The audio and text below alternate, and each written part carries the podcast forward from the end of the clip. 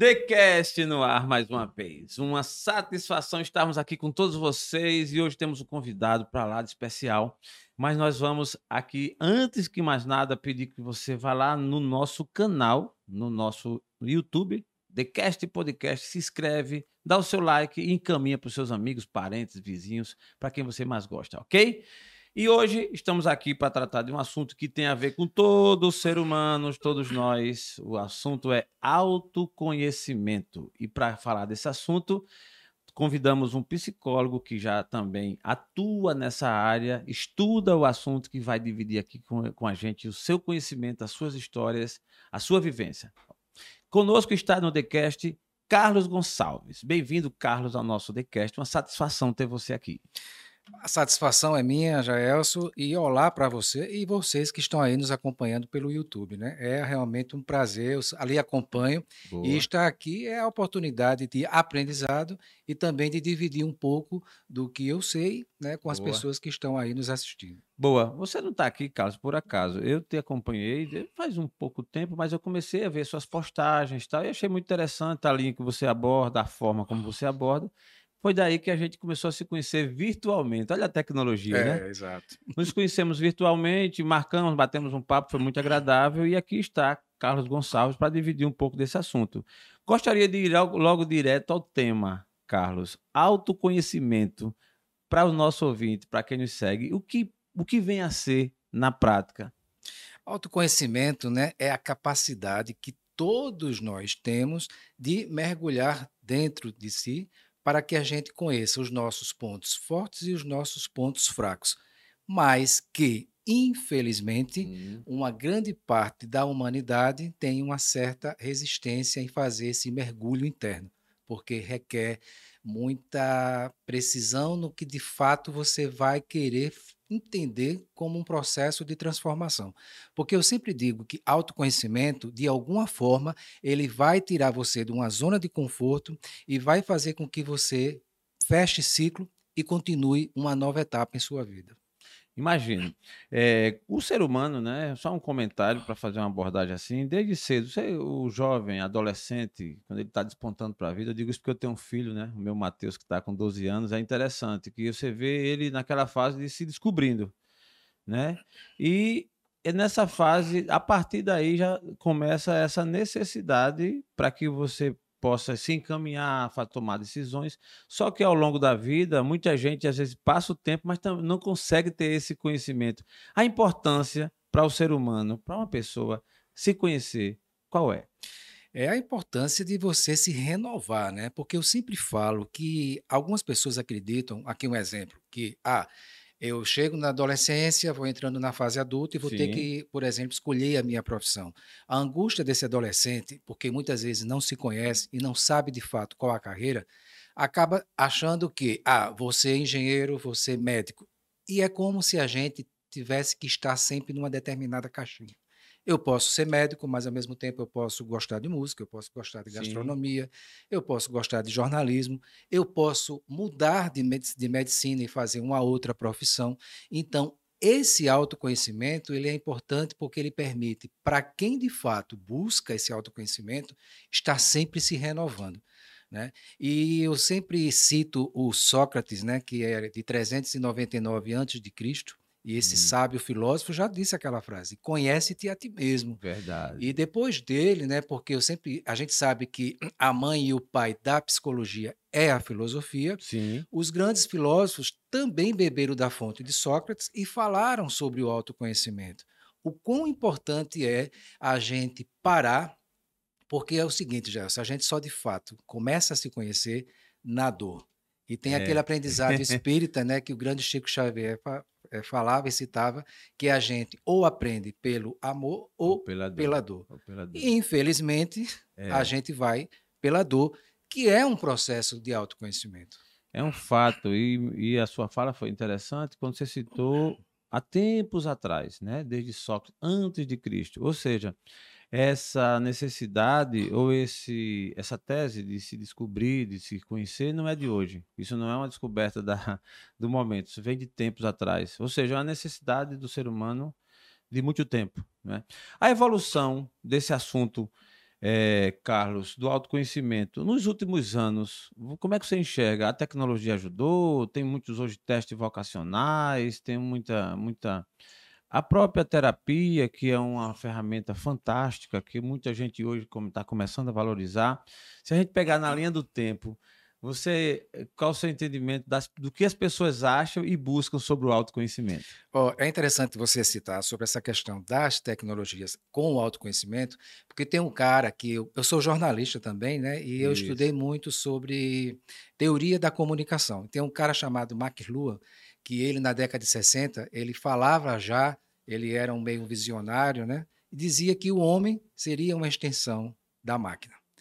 O que está acontecendo, e a gente não tem como negar, a importância né, do, da tecnologia para o ser humano, seja na área da, das descobertas de vacina, da saúde, né, em procedimentos cirúrgicos, né, no, nas descobertas de tantas coisas do homem que precisa ir ao espaço, hum. na agricultura, na psicologia, no hum. jornalismo. Hoje você está aqui conversando, iniciamos o nosso conhecimento através virtualmente, Sim. então tem benefício.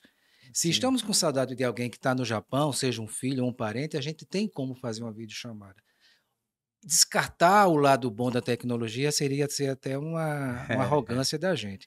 Mas também tem um lado perverso, o lado que acaba que dificulta o autoconhecimento. É, se você analisar nesses aplicativos, por exemplo, de conhecimento, né, de paqueras, né, os chamados. Esse né? assunto me interessa. Daqui a pouco eu quero me aprofundar mais e ouvir as suas, as, as, suas, as suas experiências com relação a isso. Mas continue. É, então, esses aplicativos que hoje existem aos milhares, onde você realmente se mostra né, em busca de querer conhecer o outro, acaba que mascara, porque é muito fácil, nesse local da tecnologia, a gente superficialmente achar que se conhece. E também existe uma dependência em não querer mais o face a face, né? o estar hum, presencialmente. É. Então as pessoas estão ao mesmo tempo querendo se aproximar e se distanciando. E se distanciando porque não se conhece. E tem um algo também que lançou há pouco tempo, acho que tem uns três anos, que é nomofobia. Não sei se você já ouviu falar. Rapaz, já tem não. um livro Nomofobia. É, que, que é a dependência dos smartphones, das redes hum, sociais, da tecnologia. E o que é que está acontecendo, As pessoas estão adoecendo. Rapaz, então, é. entra muito nesses adolescentes. E é uma faixa que nesse livro fala de 14 aos 35 anos. E por que essa fase? Que é a fase do, da evolução, onde a gente tem a questão do, do nossa evolução enquanto ser humano, sim, né? Sim, sim. que é onde você está estudando, onde os hormônios começam a, a entrar, né? Para que está chegando a fase da paquera, da sexualidade, da descoberta da sexualidade, entra na fase adulta, vem a cobrança de escolher a profissão, ou fazer um concurso, ou se tornar pai, mãe, ou ter filho, ou seja, ir atrás das exigências da sociedade. E chega um momento nessa autocobrança que a pessoa não está preparada. E aí o que acontece? O aumento de suicídio. Caramba. E segundo a Organização Mundial de Saúde, o Brasil já vem despontando como um lugar de, de, destaque, infelizmente, negativo de suicídio nessa faixa etária de 14 aos 35 anos, que é a faixa da produtividade, que deveria ser da produtividade. E essa essa nomofobia, ou melhor, essa, a prática de você ficar lá grudado, só envolvido com a tecnologia, com essa coisa de provoca, é, aumenta essa probabilidade de, do, do, suicídio? Aumenta porque o que acontece?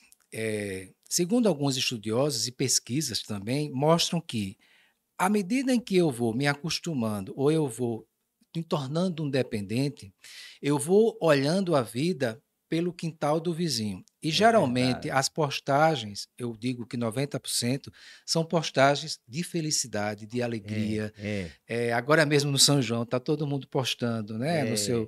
Então, assim, para quem está do lado de cá dessa janela e que está passando por algum processo, é. que aí entra o autoconhecimento, que deveria ter, Sim. né? E não tem, então acabo que eu olho para esse quintal do vizinho e vejo que ele é, é, muito mais florido do que o meu. É então há uma frustração, há um desamor, há uma sensação de desamparo. E isso, Carlos, pelo, pelo que eu percebi, vai crescendo, né? Porque não é uma cenazinha só.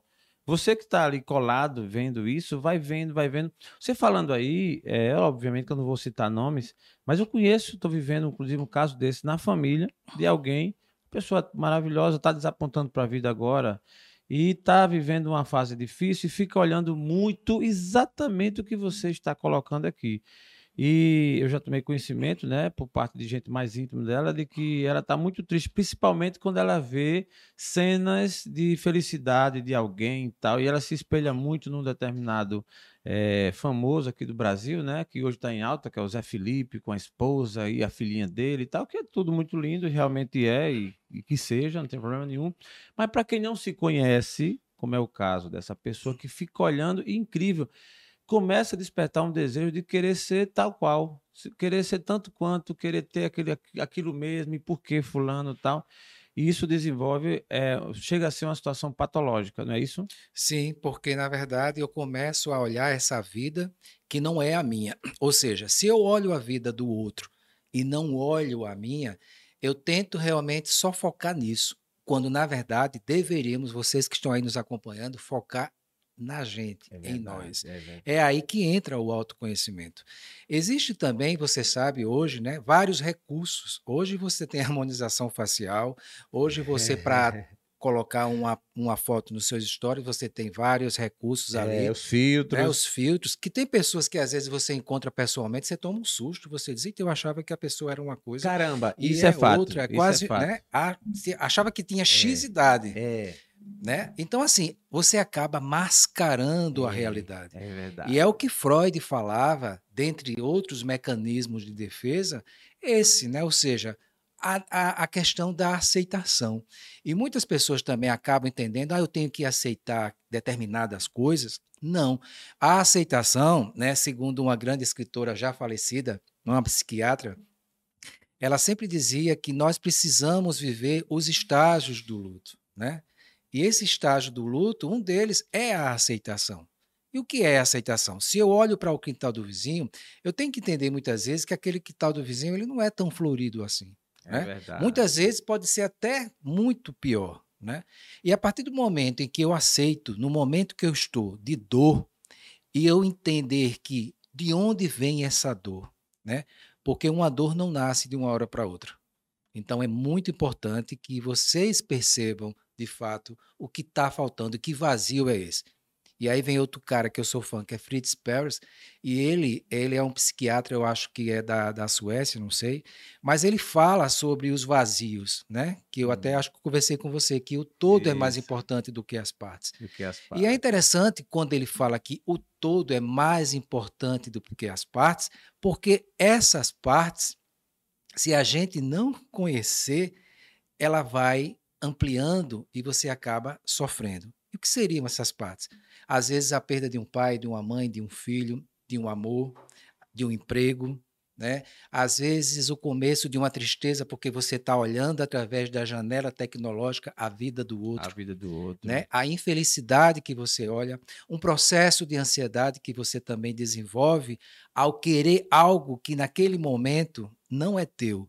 Aí vem a aceitação né? Que eu tenho que entender um pouco do quais são os meus potenciais, que ferramentas internas eu tenho para tentar mudar essa situação. Muito bom. Carlos, esse assunto a gente eu tenho um apreço muito grande. Ele vai clareando muito a nossa mente na medida que a gente vai conversando e até exercitando o autoconhecimento.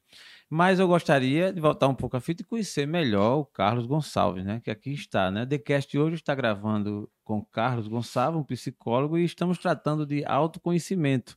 Nesse momento eu queria também conhecer melhor. Carlos Gonçalves é daqui de Alagoas, tem feito um trabalho já nessa área, mas o teu começo, eu gostei, você falou inclusive no início que também é jornalista. E aí, como é que você concilia ou como é que é a tua história nessa trajetória aí de vida?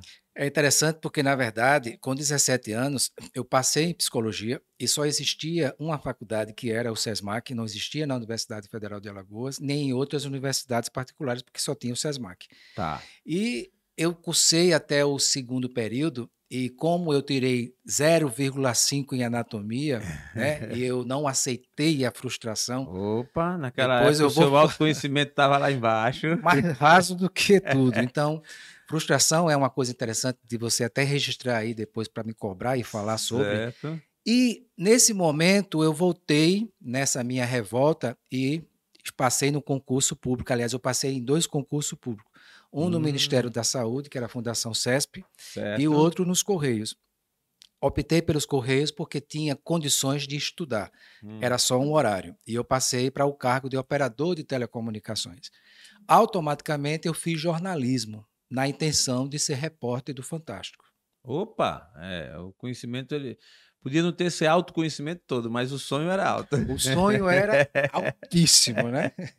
Mas não é assim, né? Não impede ninguém sonhar, né? Sonhar lógico, é importante. Lógico, né? lógico. Porém, diz alguém né? é 0800, né? Exatamente. Aí. Cursei a faculdade de jornalismo, onde ingressei dentro da instituição que eu já era concursado, como estagiário a pedido de um diretor da época. Ô, Carlos, aí você.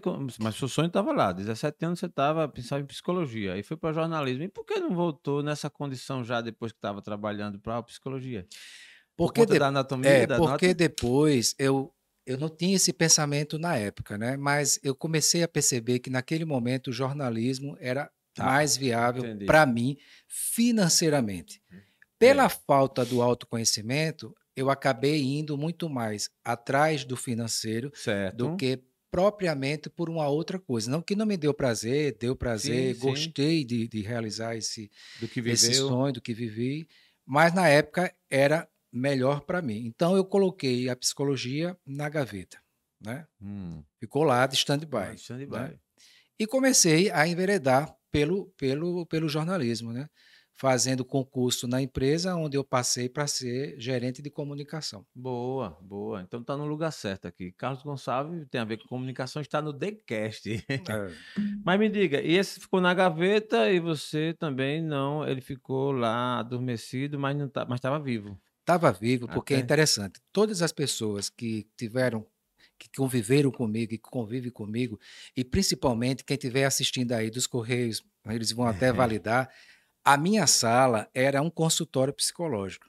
Tá. O que chegava de gente Entendi. falando sobre relacionamento, dificuldade Entendi. no trabalho. Você sempre desenvolveu eu essa sempre. parte. Muito bom, é. muito bom. Tanto que, espiritualmente falando, né, eu sou espírita. Certo. Eu não era psicólogo, mas eu fazia atendimentos fraternos, certo. o que é permitido na doutrina espírita, Boa. de você fazer o acolhimento de pessoas que vinham em sofrimento buscar uma fala, buscar uma, um amparo. Muito bom isso, e não deixa de ser um exercício da psicologia, obviamente sem, sem ser na parte científica em si, mas aí ajudando as pessoas, orientando tal. Isso é...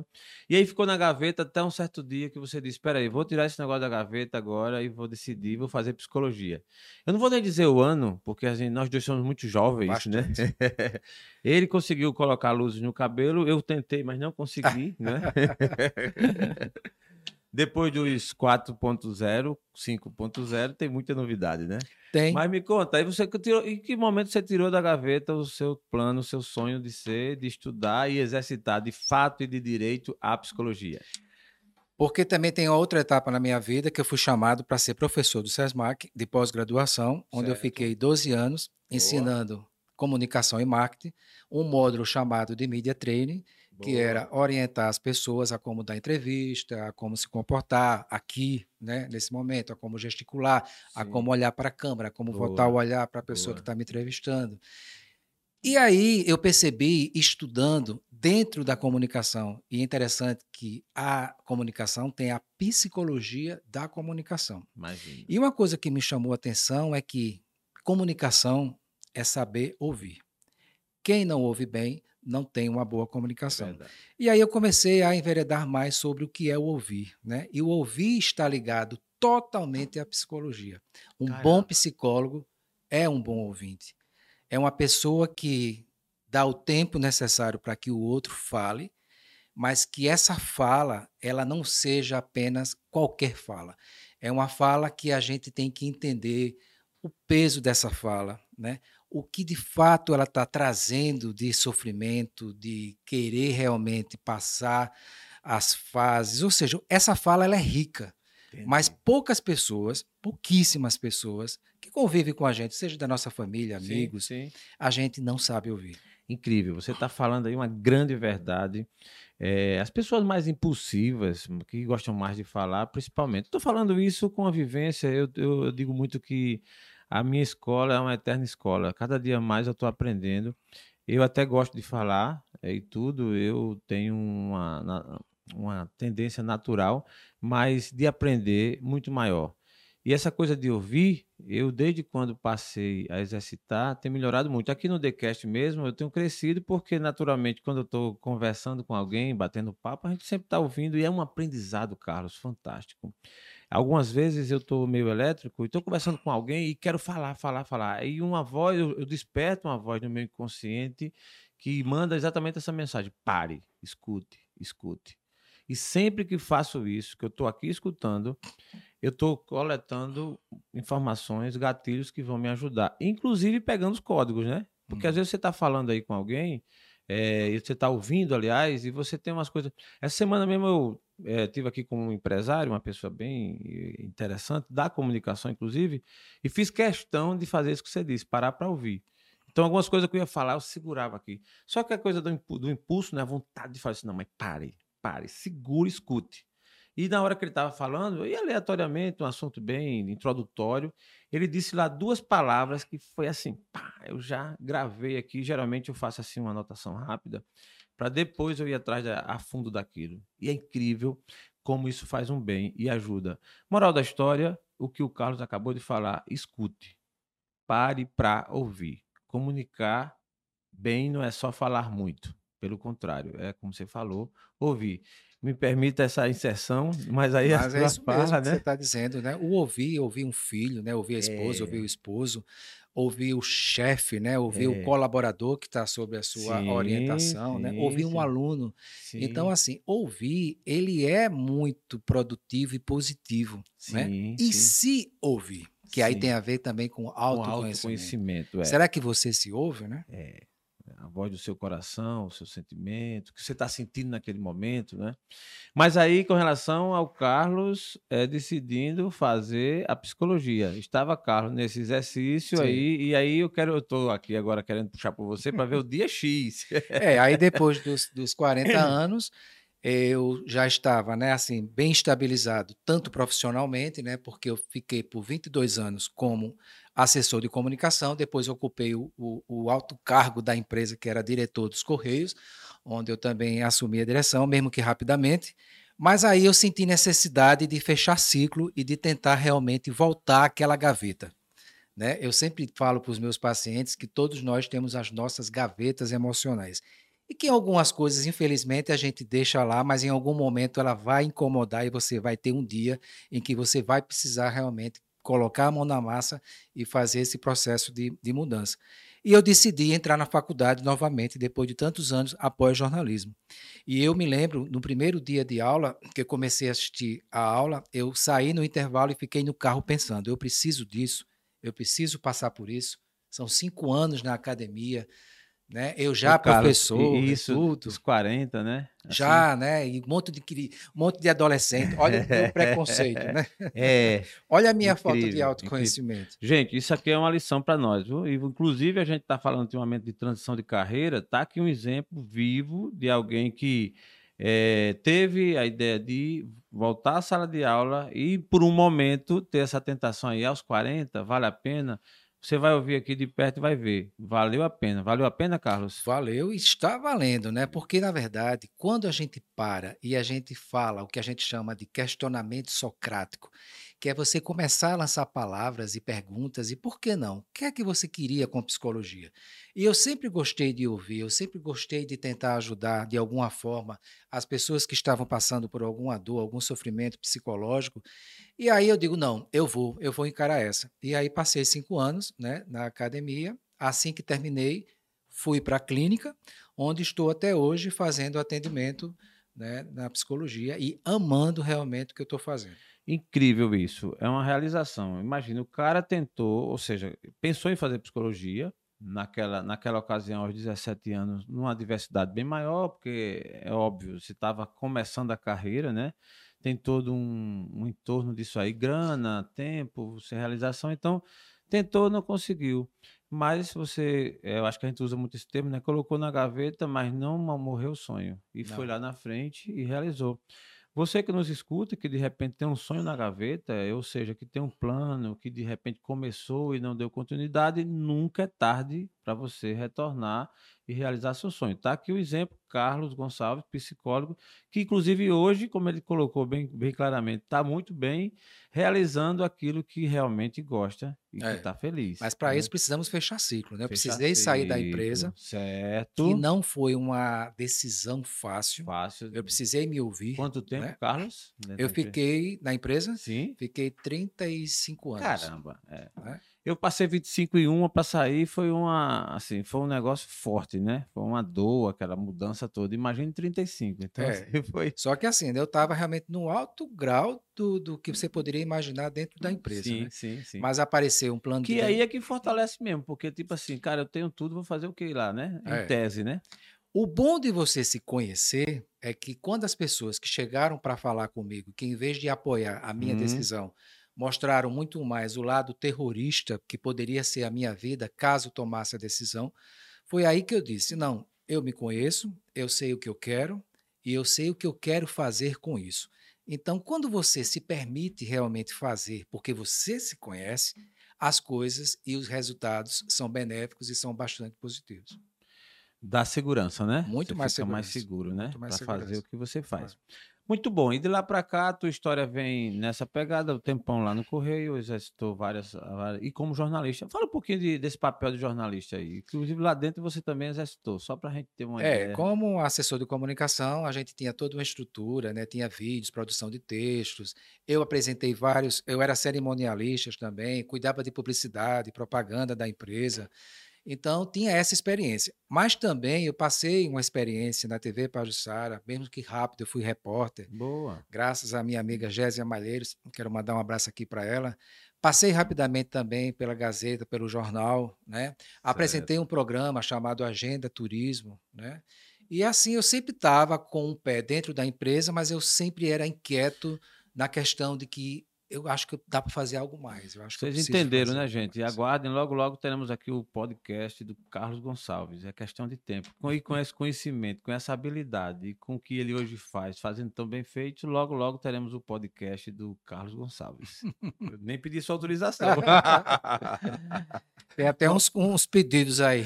Pronto, isso aqui foi saiu na hora, viu, gente? Eu não combinei com ele, não. Vai que ele. Mas assim, perfil tem, né? Aí é questão de decisão. Uhum. Mas gostei. Então, como jornalismo, também você teve. Sim. É só uma curiosidade, Carlos. Ao longo do tempo, durante todo esse tempo, a evolução que você acompanhou da modernidade, né? É, o status de quem exerce qualquer atividade nesse mundo, mas eu digo que talvez mais ainda da comunicação nesse, nessa pegada aí de, da forma como era feita, da forma como foi evoluindo, das novidades que foram surgindo e do status que estamos hoje, né? Aqui, de repente, é, quem imaginava, e você que era jornalista, é, que é jornalista, aliás, que exerceu, que a gente tivesse essa liberdade de estar aqui, porque, em tese, há um tempo atrás, você tinha praticamente zero de canal de comunicação. Ou você fazia parte daquele, ou você, no máximo, fazia uma gravação interna dentro do seu negócio, no caso ali e tal, para meio que internamente publicar, mas essa abertura para o mundo, né, como estamos hoje,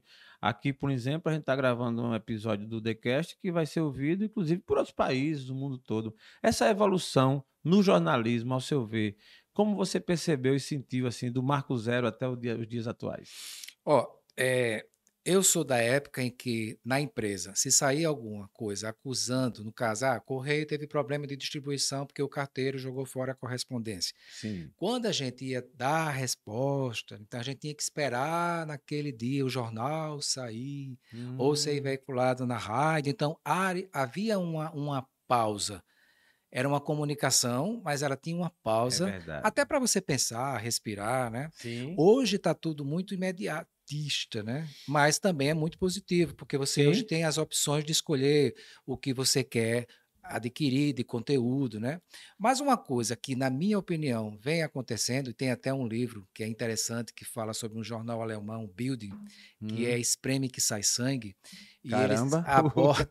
espreme que sai sangue é ótimo. Né? É. Tem jornais aí, pelo menos na época eu víamos que se espremer saia sangue mesmo. É, mas é, o título não tem nem... Assim, é, ele fala entendi, de uma maneira entendi. que ele diz que o que está se transformando é que as pessoas acabam consumindo aquilo que dá mais ênfase ao grotesco, né? Uhum. ênfase ao que é pior. Né? Então, é. se você. Até eu coloquei um dia desse do Ariano Suassuna, o genial Ariano Suassuna, que ele Gosto disse. muito também. Se você contar a sua história, que hoje eu amanheci feliz. É. Aí, um exemplo, amanhã eu acordei mais feliz ainda. Aí no dia seguinte você mais feliz ainda. Então, no quarto dia a pessoa vai é. embora é. e diz, cara chato. É. Né? Agora, se você conta desgraça, Rapaz, a pessoa incrível. sente e diz, eita, interessante. É, né? é, incrível então, isso. essa coisa que é uma coisa que o ser humano, infelizmente, tem ainda, né, de olhar o lado pior. Sim. Que é isso que às vezes a gente esquece de entender enquanto ser humano. Se você observar, se tem algum acidente, seja de famoso alguma coisa, a, aquela foto vaza, a pessoa para, em vez de socorrer, quer tirar é, foto. Então, é um registro do que há de pior. E o espremer que sai sangue acaba que a gente envereda por um lado que não deveria ser bom. Não estou hum. dizendo com isso que o jornalismo está indo só para esse lado. Entendi. Mas que é. alguns sim. É. A, a, minha percepção foi que houve essa transformação. Para o lado bom, mas também para o lado muito negativo. É.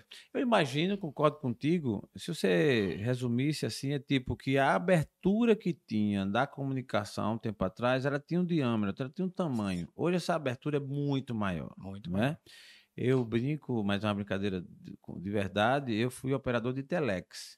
A maioria, é, opa, olha aqui, ó, tô com um bom companheiro aqui, também foi operador de telex. Você, a gente vai encontrar, né, Carlos, várias pessoas que sequer viram um telex, né? Eu, a geração atual, e meus filhos mesmo, eu falo, e o que é telex? Eu mando eles vão lá no Google ver o que é telex, como é que funcionava tal. Seu pai foi operador de telex, já tive em plateias, em palestras e Já era uma tecnologia, porque você falava era, com as pessoas de lá. Era, era, é uma tecnologia, aquilo ali eu ficava assim. E vi o telex chegando na empresa, eu que fiz o curso na época no Senac, ensinei outra pessoa para tocar o telex, porque era, era um, um canal de comunicação interna valioso, a gente trabalha com exportação e importação. E aí ele funcionava, a gente mandava os códigos, as mensagens.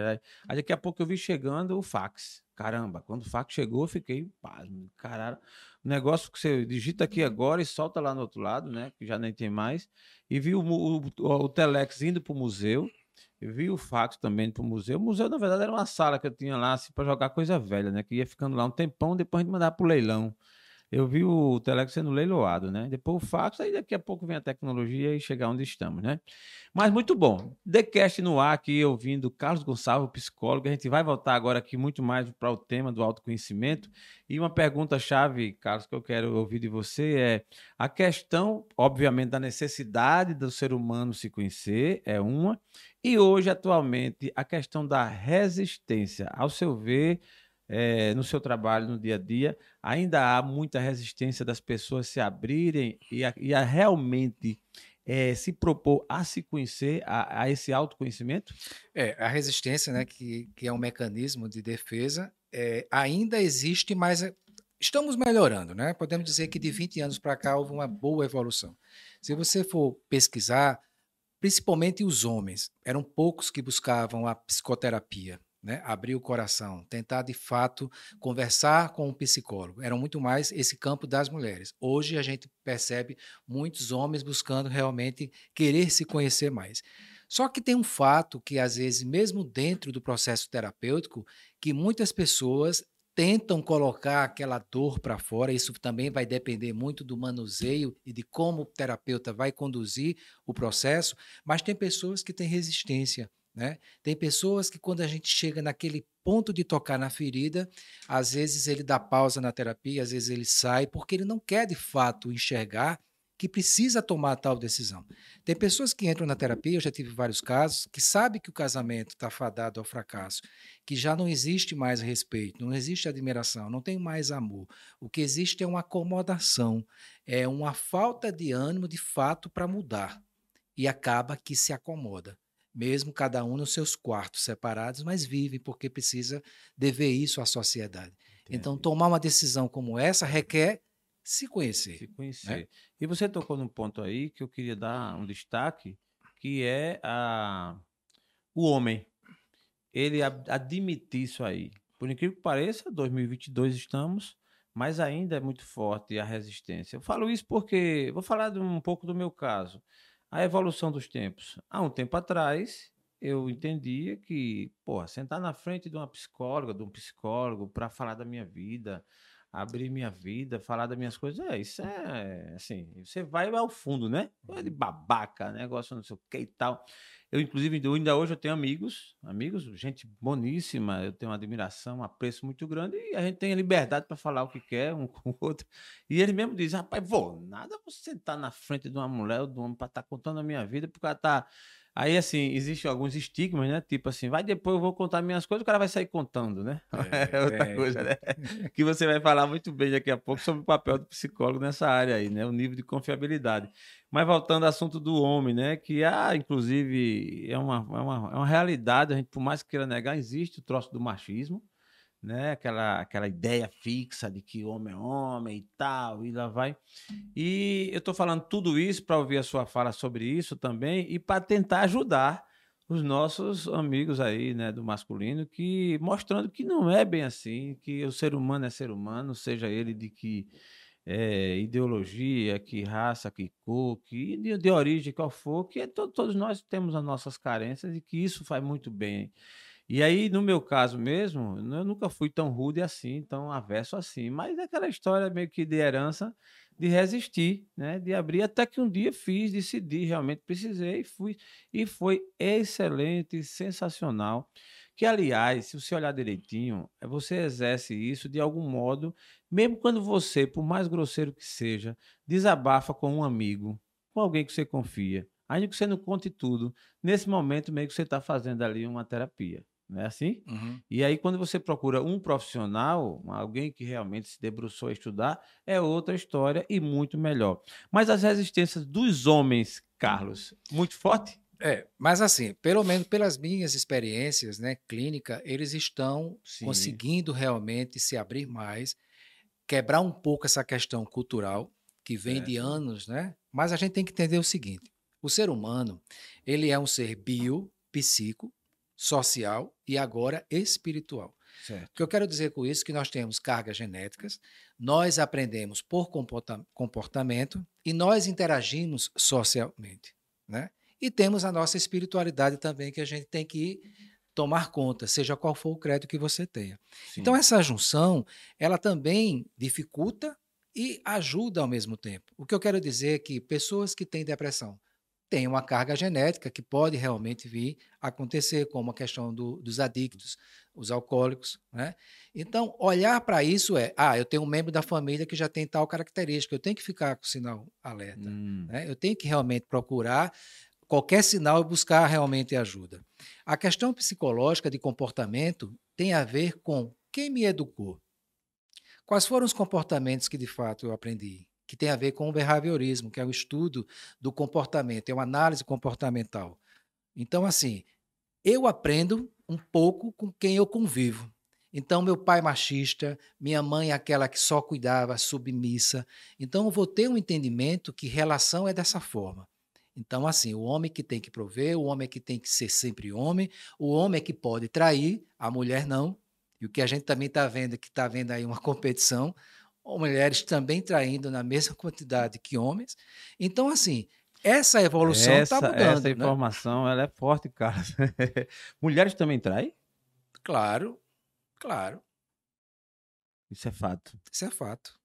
Olha aí, essa ideia de que só os homens, ela existia, mas aí tu, hoje você está vendo que não é só bem assim, né? É. Que aliás, gente, eu tô, perguntei assim mais por uma provocação, mas não é de hoje. A gente sabe que muita coisa no mundo que hoje às vezes está sendo revelada, mas sempre existiu de alguma forma. Talvez a diferença dos dias de hoje é que as coisas estão mais sendo reveladas. As pessoas estão mais seguras, também falam o que sentem, é, se mostram, se aceitam em boa parte dos casos e perdeu muito aquela coisa de ser tudo muito escondido, né? Porque você, você é um pesquisador, sabe disso, que muitas anomalias que hoje a gente está vendo e meio que chocado, mas elas sempre existiram, de alguma forma, né? Sim. né? E que anomalia, ou não, até bons hábitos mesmo, seja o que for, é, sempre existiu e muitas vezes não era revelado. E hoje a gente está tendo esse espaço de revelar e é, a minha pergunta foi mais eu dei esse tom de surpresa, mas sabendo que isso é fruto de. É, é mais para provocar aqui no, diante das câmaras, mas no sentido de saber que é, real, que é real. E no seu caso, Carlos, você deve ter acompanhado, né, visto clinicamente vários Sim. casos chegando. Casos de homens, como você falou, dessa resistência que vão Sim. buscar porque foi traído. Sim. E que naquela sei lá, 100 anos atrás, um homem traído tinha que honrar com a morte dessa mulher. É. Que coisa absurda. Absurda, né? absurda. Então, como lidar com essa E se fosse um homem, não, não, era assim. Porque, é. como você falou, é meio que, entre aspas, era aceito, né? É. Que... E aí vem um cara que eu também sou fã, que é o Carl Rogers, que é um psicoterapeuta norte-americano, que tem um livro chamado Tornar-se Pessoa, e que ele diz que o homem é um ser de desejo. A gente, quando nasce, o nosso primeiro desejo é a amamentação, é, é se alimentar. Certo. que tem a ver com a escala de Maslow, né? as necessidades básicas do ser humano. Então, o desejo é um deles. Então, a gente deseja crescer na vida, a gente deseja namorar, casar, fazer sexo, ter filho, mudar de vida. Então, o desejo ele está presente na nossa vida sempre. Mas de que forma eu me conheço ao ponto de não deixar esse desejo realmente transformar a minha vida de maneira negativa? Sim. E você, com isso, ao se perceber, mesmo sendo homem, e aí falando ainda do homem, eu quero explorar um pouquinho mais essa questão de. Quando você fala que tem havido mais uma abertura, Carlos, eu, se eu estiver enganado, me corrija, penso eu que mais das, daqueles homens, das pessoas que estão tendo mais acesso ao conhecimento, à leitura. Quando você fala da grande massa, da camada da sociedade, há uma carência muito grande. Fico eu pensando que quando você analisar a pirâmide, principalmente aquela conhecida, né, a pirâmide de Maslow, onde você vai ver aí uma base, na base, uma multidão de pessoas uhum. que não tem sempre acesso, né, principalmente aos bens de consumo e tal, às condições de tratamentos. Existe nesse, nessa grande massa um número grande nessa, necessário de homens que possam, que precisam melhorar? Bastante, né?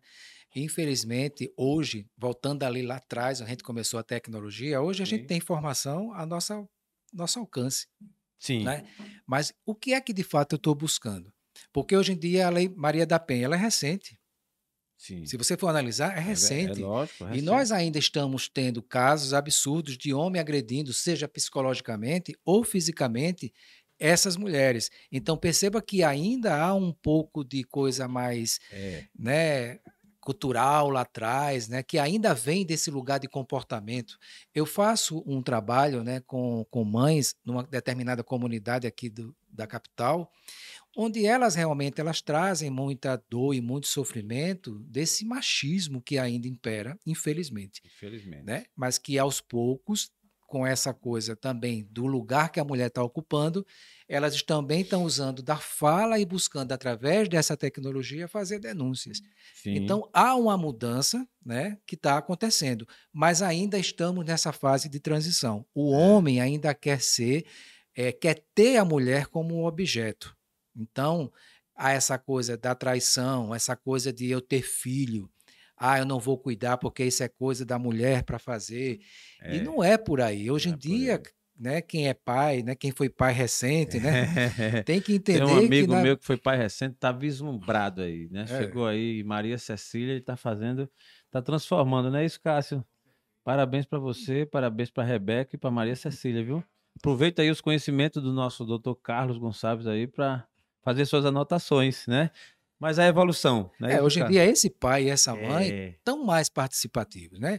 Eles acompanham mais esse crescimento, é. eles brincam mais com os filhos. Fazendo né? menção ainda, ontem ele Ah. saiu daqui dizendo: Eu vou hoje vou dar o meu primeiro banho minha, na minha filha, né? Já troquei fraldas, olha aí, isso aí no passado, né? Aquela Não, do- era o homem tinha um determinado lugar É, e a mulher é. o lugar dela. E isso tá. É incrível. E, e, rapaz, isso é uma coisa que é bom a gente tocar nessa tecla, porque vai ajudar muita gente. Porque é impressionante como passa, e se você não quebrar esse, essa linha, você herda mesmo. Por exemplo, você ouviu do pai que não, o pai dizia o seguinte: não, o homem é o provedor, ele tem que botar as coisas dentro de casa e comparecer. Comparecer, leia-se. Você sabe muito bem, né? Sim. Dá conta do, da cama, do sexo. Pronto. Fez isso, está resolvido. O resto é com a mulher e acabou. Olha que coisa rude, né? Olha que coisa grotesca. Será que ele se conhece? Ah, com certeza não. Né? E é, você tocou no ponto-chave do nosso tema aqui, do nosso episódio aqui, do nosso TheCast. Se será que se conhece? É a questão do autoconhecimento. Estou dizendo isso para dizer que muita gente, cara, eh, fez muita coisa que não devia fazer.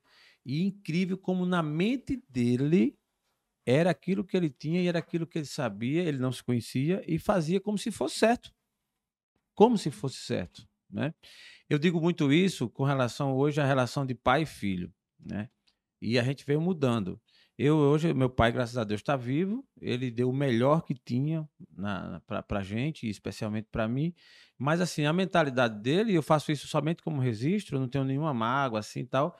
Era assim, era da pisa mesmo, levar a pisa, aquela coisa de Agressão, né? é.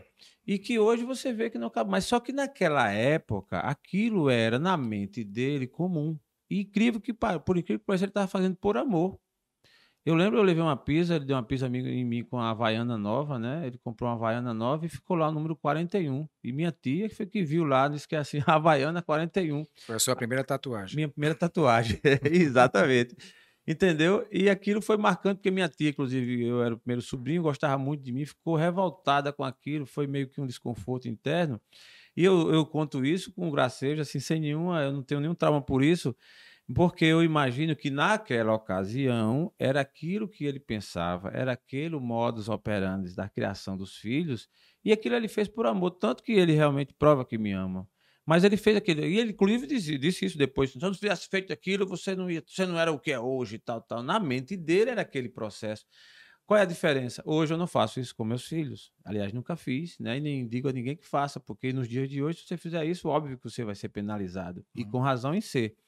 Mas o que eu quero dizer é a falta de conhecimento, esse autoconhecimento que ele não tinha e que hoje a gente já não pode mais fazer a mesma coisa, porque a gente já tem, pelo menos nesse nível. Uhum. Então, como mudou? E a importância do homem se conhecer. Encerrando e complementando ainda a sua fala sobre essa necessidade do homem se conhecer e a resistência que ele faz a um trabalho psicoterapêutico. Exatamente. Por isso que não só esse homem, também como essa mulher, né? Esse que você falou, que vem de- culturalmente de geração, que achar que, às vezes a gente ouvia muito, olha, eu bati, mas veja se eles não são educados. É. Veja se eles não respeitam os mais velhos. Então, assim, sim, havia um medo, né? O medo existia ali.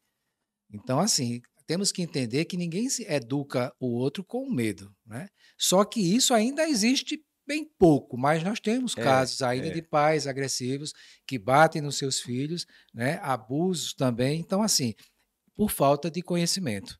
Então, assim, é muito importante vocês que estão aí nos acompanhando, que dê uma pausa. Nem que seja, ah, não posso ir a um psicólogo, mas tenta se ouvir, né?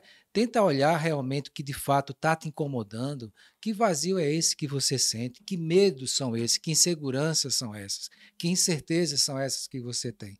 Isso é uma maneira de você dar essa pausa, se ouvir, para que você possa realmente, ah, eu vou bater no meu filho, ah, eu vou tratar minha esposa dessa forma, ah, eu vou ser mal-humorado no meu trabalho, eu vou estar sempre reclamando da vida. Então, esses componentes, eles são assim de extrema importância para que a gente possa ter uma vida com um pouco mais de, de harmonia e de qualidade. Aí vem uma pergunta, Carlos. Vamos lá. Para alguém que nos assiste e que de repente não tem nenhum conhecimento sobre esse exercício, essa positividade do autoconhecimento. Alguém está levando a vida no dia a dia, na rotina tal, e tem lá seus problemas, suas, suas- frustrações, suas inquietudes e tal, e que ele decidiu, ao ouvir a gente aqui, ou ouvir em algum outro canal, alguma leitura, que se autoconhecer é importante. Nesse caso, pela sua visão, me fala um pouco assim do passo a passo para quem está ingressando, o que está despertou agora para essa necessidade. Eu quero, aí o cara parou assim, disse, caramba, gostei dessa fala, esse negócio tem sido, eu quero me conhecer para melhorar a minha vida, para melhorar, sei lá, para mudar. Na sua visão, quais são os primeiros passos que a pessoa poderia dar para exercitar isso e para que ele possa realmente mudar de vida e se autoconhecer? Ó, o primeiro passo seria realmente fazer terapia, que ajudaria bastante, porque fazer isso de maneira isolada, que pode acontecer dependendo da sua estrutura emocional, de como você recebeu um exemplo. Ah, uma pessoa que está entrando na fase adulta, mas que de repente teve um bom é, uma boa empatia dos seus pais, um bom acolhimento, um bom respeito. Então teve todo um preparo ali. Então essa pessoa ela tem ferramentas melhores do que outras. E que se ela for né, olhando, ou um exemplo, ah, o que o pai dizia, o que a mãe falava, se tiver um irmão, ou seja, se tiver um pouco mais de harmonia dentro daquela casa, essa pessoa vai ter uma estrutura melhor, não que ela vá se conhecer, porque o processo de autoconhecimento ele não é fácil.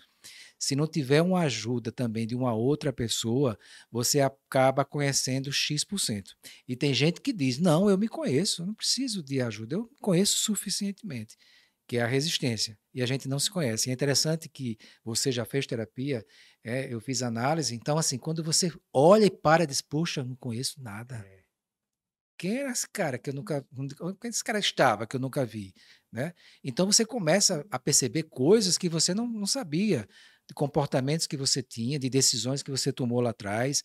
E quando você começa a fazer essa, essa, esse mapa do, da tua vida, você vai ver que tem personagens estratégicos e importantes que às vezes você não cortou o cordão umbilical, seja do pai, da mãe, que é importante fazer esse corte. Então, esse processo se ajudaria muito se você fizesse com um profissional. E se você não faz, você vai ter um trabalho de longo prazo para tentar realmente, usando essas pausas, em cada detalhe que você fizer da vida, você parar. Estou nesse emprego, estou feliz, estou nesse relacionamento, está me fazendo me, me, me, ter prazer, né? Quero ser pai, não quero. Estou fazendo porque é um desejo do outro e não o meu. Então, assim, conheço os meus medos, conheço os meus pontos fracos, meus pontos fortes. Por aí vai. É, isso é muito importante e eu concordo contigo que o passo, o primeiro passo e o melhor realmente é você é, se debruçar e, conseguir ir no profissional, uma pessoa que realmente trabalhe com a terapia e fazer a terapia. Agora também, e eu falo um pouco do meu exemplo, é, Carlos, eu aprendi, eu gostei de ler logo cedo. Eu não sou esse leitor todo, não uhum. posso levantar essa bandeira que sou, mas gosto muito de ler. E eu li o primeiro livro da minha vida, eu tinha na volta aí dos 12, 13 anos, chamado Tempera Temperamentos Transformados. E aí ele falava um pouco de cada tipo de comportamento, do introvertido, do super introvertido, do extrovertido e do super extrovertido. E aquele livro marcou a minha vida, né, ao ponto de que eu nunca larguei esse livro. Esse livro faz muitos anos, interessante que durante um determinado momento eu emprestei e perdi esse livro. Fiquei tão triste, não consegui achar. E numa viagem minha para Valadares, eu conversando com um amigo, contando sobre essa história do autoconhecimento e tal, e aí eu disse para ele desse livro e ele se interessou tanto e sentiu tanto a minha dor por ter perdido que ele comprou um livro, ofereceu e me deu de volta. Moral da história, a leitura é, ajuda muito, porque foi o start naquela ocasião para meio que me perceber né? onde é que eu me enquadrava ali. É, o fleumático, é o colérico, né? Ele faz parte de uma das escolas que a psicologia também é, admite, né? Tem outras escolas que falam de, com linguagem diferente. Mas essa me encantou muito. E eu me enquadrei ali e a partir dali a gente começou a se conhecer e foi num exercício muito empírico, assim, muito sozinho. Mas que eu quero dizer com isso que a leitura ajuda. Ajuda. Ajuda muito. Então, determinados livros, determinados autores, determinadas vivências que você começa a ler, você começa meio que se achar ali, né? E quando você se acha, qual é o segredo? É você, naquele momento, você começar a explorar mais. E, e é impressionante a falta do autoconhecimento, quanto ela prejudica. Sem a gente se conhecer, muitas vezes a gente toma decisões totalmente equivocadas, né? Por não se conhecer, a pessoa às vezes casa fora do tempo, não é aquela hora, não é aquele momento, não é aquela pessoa. Porque você não se conhecendo, você passa a ter uma visão do mundo externo também um tanto distorcida. Você às vezes abraça coisas que você não tem condição de dar conta, porque você não se conhece, ou então você deixa de abraçar certas coisas que você seria extremamente feliz ou que se daria muito bem, oportunidades, porque não se conhece. Olha, imagina só quanta gente tem um potencial enorme, uma capacidade enorme para exercer, para fazer, para ser e não faz porque não se conhece, né? Às vezes um bom comunicador, alguém que fala super bem, que tem uma, um poder de absorção muito bom, ele tem tudo isso, mas ele não sabe, né? Então deixa de fazer. E esse exercício, ele é, eu acho que um exercício contínuo né, Carlos? Que você pode estar tá fazendo aí, nunca, nunca é tarde. Ah, mas eu tenho 30, tenho 40, tenho 50 anos, nunca é tarde. E digo mais, me permita até, você vai dissecar isso melhor. Nunca a gente chega à sua plenitude, à sua totalidade. Não, agora eu terminei, fiz um curso, fiz terapia, agora eu me conheço 100%. Beleza? Não. Pega o diploma de autoconhecimento, né? É, existe esse, né? Então, é incrível isso quando uma das coisas que é isso que eu queria que você falasse, Carlos, é que a gente que pega muito quando a gente não se conhece e faz a gente sofrer, que é aquela preocupação com o julgamento alheio, né? O que vão pensar de mim? E eu digo isso até no sentido de é, você admitir que está fazendo terapia. Olha só, é incrível. Você dizer assim, estou fazendo terapia ou fiz terapia, caramba, o que vão pensar de mim? Fala um pouco sobre o julgamento, sobre essa parte. É, infelizmente, a gente vive sob julgamento do outro, né? Então, esse medo, ele é, para algumas pessoas, é uma verdadeira escravidão. É você viver em função daquilo que o outro quer. Então, é exemplo, ah, eu estou com 19 anos, vou ter que fazer vestibular, tenho que passar, só posso ser feliz se fizer o, vestibular, se fizer o Enem, por exemplo. Se não fizer, eu estou fora desse contexto. Chegou tal idade, eu tenho que casar, porque se eu não casar, vou ficar para titio, para titia, e a sociedade vai julgar. Se eu não tiver filho, a sociedade vai julgar. Se eu tiver só um, vai julgar porque eu não quero o segundo. Se eu não fizer um mestrado, vai julgar porque eu não fiz pós-doutorado. Então, assim, a gente vai estar sempre refém do outro, quando na verdade esse autoconhecimento vai dizer: não, eu não quero casar, eu não quero ter filho.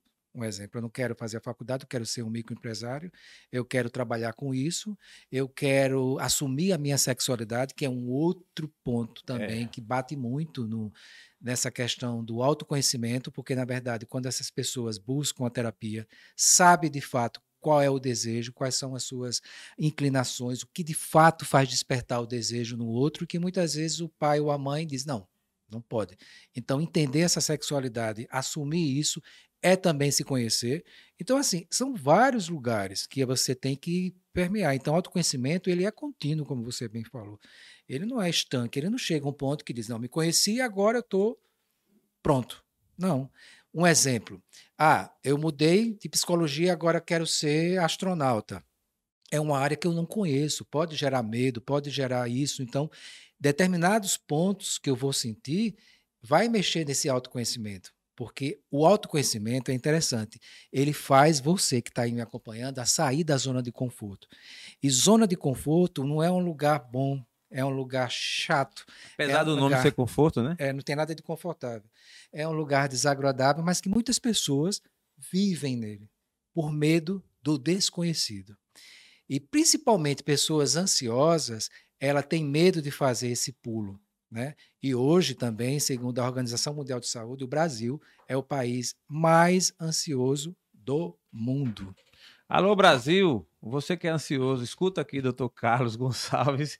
É um índice, né? Uma, é. é uma estatística e que é um despertar para nós também, né? Eu, eu, eu, inclusive, me incluo nesse sentido, porque eu sou um cara que eu estou sempre me tratando de alguma forma, buscando esse conhecimento e tentando pôr o pé no freio, porque isso que você falando é uma verdade, viu? A ansiedade é um troço que, assim, e é muito pensando no futuro, né? É meio que você querendo muito. trazer o futuro para o momento presente. Você não vive no aqui e agora. É, Eu é sempre digo ruim. que, um exemplo, o passado, quando a gente está em processo de terapia, ele é um lugar de visita.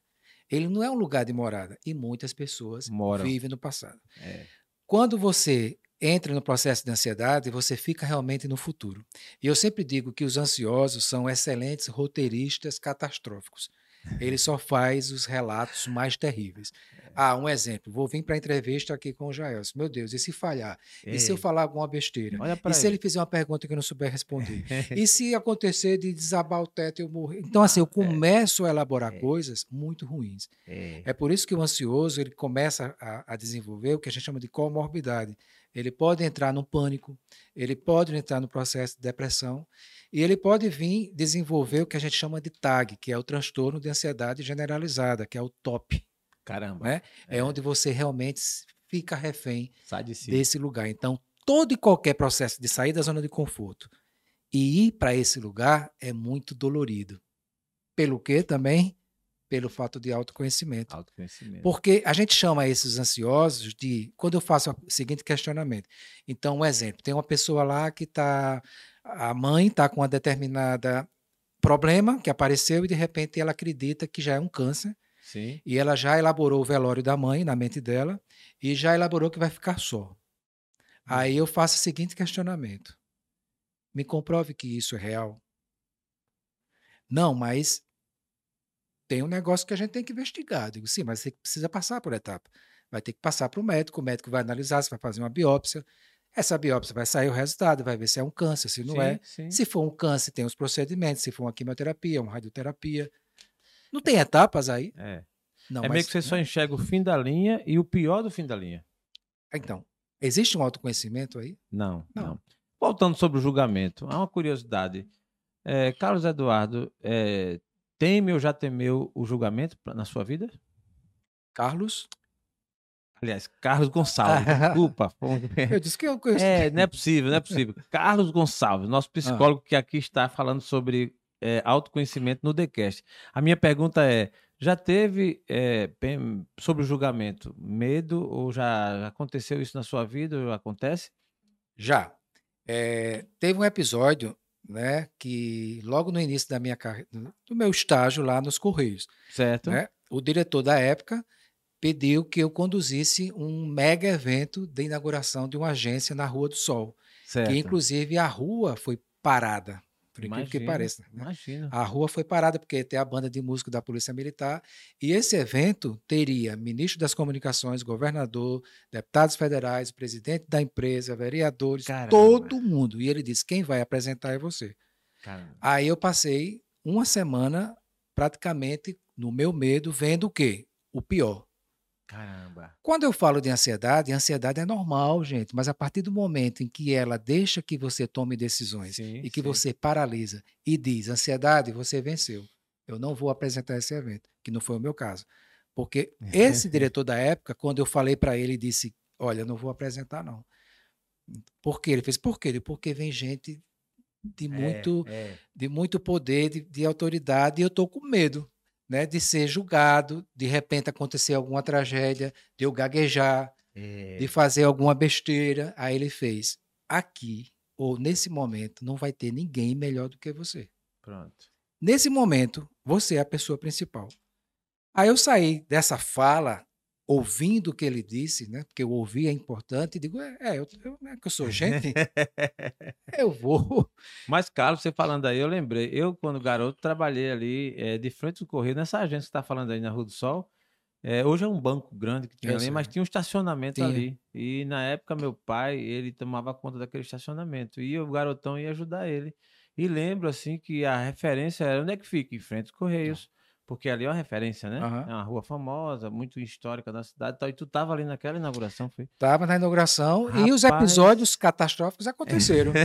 Porque tinha um momento que eu tinha que pedir, quando chegasse um determinado carro preto, que era o ministro Imagina. das comunicações, quando Cara. chegar esse carro preto, mande tocar o, o hino nacional, sei lá, E toca tu lá. esqueceu. Não, eu vi o carro preto chegar, mas era outra personalidade, não era o ministro. aí daqui a pouco. Aí eu mando parar. Qualquer carro preto que parasse, manda tocar aí. aí Tudo e aí? bem. E tu fizesse o quê? Não, mandei parar. Deu um carro preto, aí, eu aí o diretor só fazia assim. Calma. É, calma, vai dar certo. calma. Imagina naquela Aí ocasião, é, né? tudo isso gerando o nervosismo. né? Isso o quê? 18 19 anos, 19 né? anos. Estudante de jornalismo, né? Caramba, velho. Achando realmente, mas tudo bem. Maravilha. Aí teve outro episódio. O ministro chegou acompanhado com a esposa, não esqueço nunca a fisionomia dela com óculos imenso. Ela procurando saber quem era o cerimonialista. Ela chegou no meu ouvido e fez: faça esse evento em cinco minutos. Caramba. E o evento estava programado para quê? Uns 40 minutos e tal. Aí eu fui ao diretor rápido. A mulher do ministro disse que eu fizesse, ele fez. Aqui, quem manda é você. Olha. E ele dizia uma frase: empurra o pé. Aí eu não Boa. esqueço nunca do empurra o pé. Eu empurrei o pé. Sou fã desse cara aí, viu? E a mulher às vezes tirava dele- o óculos, olhava para mim. Mas assim, o que eu quero dizer, até um recado para as pessoas. Empurra o pé, foi ótimo. É, pessoas difíceis, elas são tão importantes na vida da gente. Você não quer É imaginar. verdade. elas nos transformam. É verdade. É assim, eu, eu- eu sou sempre agradecido pelas pessoas É. difíceis que a passaram na minha vida, porque elas me desafiavam a não ser o que elas queriam que eu fosse, pelo olhar dela, pelo que ela Engraçado. tem de vida dentro dela, ou história de vida dentro é, dela, é. que não é a minha história. Sim, sim. Então, quando você percebe isso, que, opa, porque amigos também totalmente que batem nas suas costas É. e dizem, olha, foi ótimo o evento, É, foi maravilhoso. é. Bom ouvir, mas é bom quando diz, olha, Isso. não quero te, te- não, mas acho que você precisa Boa, melhorar boa, nisso, boa. fazer isso, É. te provocar. Carlos, e eu vou mais além. Isso que você falou aí é uma grande verdade. E eu, pelo menos, assim, na minha vida, evoluí bastante quando apareceram esses. E no meu caso, foi até um pouco mais além, porque eles se tornaram hostis. Hostilizavam mesmo, assim. Mas eles me fizeram crescer. Naquela ocasião, eu sofri muito. Eu tive dois nomes, que jamais citarei nomes aqui, mas dois nomes de pessoas que me fizeram assim. Sabe aquele cara que vem para pisar e de uma maneira gratuita, assim? O cara olhou assim e se da sua cara. Né? Eu não Escolhi vou- você. é, não vou com a sua cara, assim, mas por quê? Não, porque eu não vou com a sua cara, então eu vou pisar. Eu não digo nem que foi tão assim, porque esse cara era tão, é tão do mal que ele pisava em todo mundo. Só que ele me escolheu para pisar um pouco mais. Tipo assim, esse cara aqui eu quero pisar mais, mas rapaz, esse cara me batia. Mas quanto mais ele me batia, eu na defesa crescia. Quanto mais me batia, mais na defesa eu crescia. E daquela ocasião eu ficava com muita raiva, assim, muito averso, mas depois a vida, inclusive, me, me, me deu condição de eu encontrá-lo depois, noutra situação, né? Eu estava no outro patamar, no outro degrau da escada, e ele estava no degrau abaixo da escada. E aí, eu, quando eu olhei assim, caramba, o que é que a vida faz, né? Mas eu também não quis ir para vingança, nada disso, não interessa, acho que não vale a pena. Eu fiz essa conta, tentado às vezes até a gente é, né, como ser humano, com as nossas fraquezas, mas a conta que fiz foi sempre, não, não vale a pena a vingança.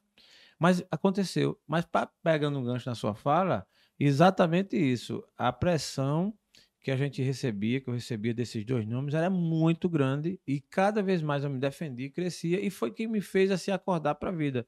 Eram os que não elogiavam, eram os que criticavam, eram os que apostavam que eu não daria certo, né? Que eu tinha que dar errado até porque eu era muito novo e tal. E aí foi ele me desafiava ao ponto de eu dizer assim, não, eu vou provar que dou certo. E aí a coisa acontecia de modo positivo.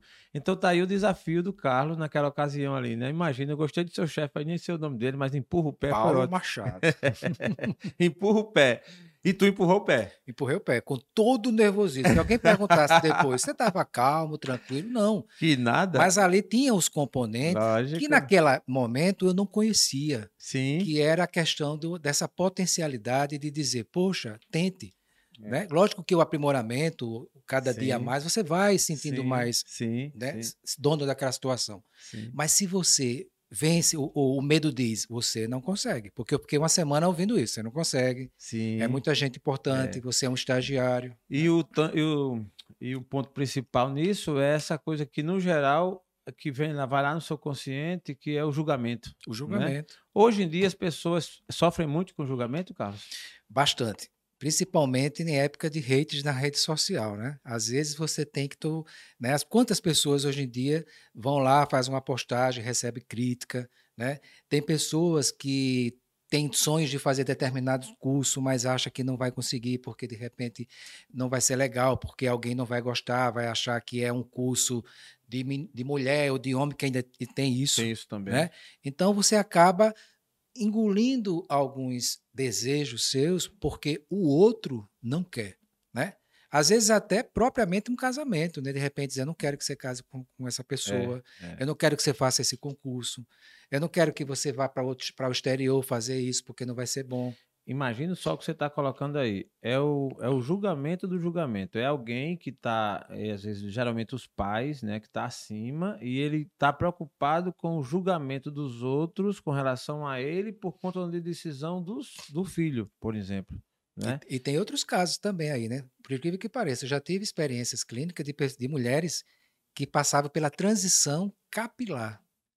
Ficava o tempo todo fazendo aquelas chapinhas, né? Sim. E que de repente sentiu necessidade de voltar os cachos, de voltar o sim, cabelo mais sim, crespo, sim, mas e a outra pessoa? É. E aquela vizinha, e aquela amiga, é. e o é. trabalho, é. como é que iam aceitar? Sim, né? sim, sim. A fase também de transição de tanto meninos ou meninas que são, se caso de menino, que vão ser mulheres trans. Sim, sim. Ou meninas que vão ser homens trans. Então, Imagina. como a família vai receber, é. como a sociedade vai receber. É. Imagina então, o sofrimento da pessoa nessa transição, nesse momento que se revela e tudo, por conta do famoso julgamento. A maioria a ainda maioria. do sofrimento vem desse julgamento. desse julgamento. Até mesmo no processo de separação. O que é que a minha é, família vai isso, dizer? Isso. O que é que os meus amigos vão é, achar? É. Não é assim, você não olha para você, que é o autoconhecimento. É. Poxa, eu não estou feliz. É. Mas o que é que o outro vai achar? Sim, mas é você que está É. naquela situação. É. Isso não é, é o outro. né? Isso é uma realidade que é preciso para que você realmente alce novos voos, que você seja feliz, tem que quebrar. Não tem essa, não tem jeito. Senão você entra numa bolha de sofrimento eterno. E aí vem aliado isso a isso a aceitação. Sim. Aí eu queria que você falasse um pouco, né? Superando, né? Você tendo autoconhecimento, superando essa barreira do julgamento a partir da aceitação. Faz um, um Porque todo o processo que você passa de angústia vem porque você não quer aceitar. Um exemplo: muitas pessoas perdem entes queridos ou perderam aqui na Covid, né? E não aceitaram a forma trágica que foi não se despedir, não vivenciar o luto. Enquanto você não aceitar que isso é um fato, você Sim. vai viver em eterno sofrimento. Outro exemplo, pessoas que viveram X anos de casamento e de repente descobriu que o parceiro ou parceira traiu ou não quer mais a relação e que deixou você. E Tá. você não aceita o término da relação. Né? A gente vê muitos casos aí terríveis, né? Então, assim, você vai trazer um sofrimento eterno.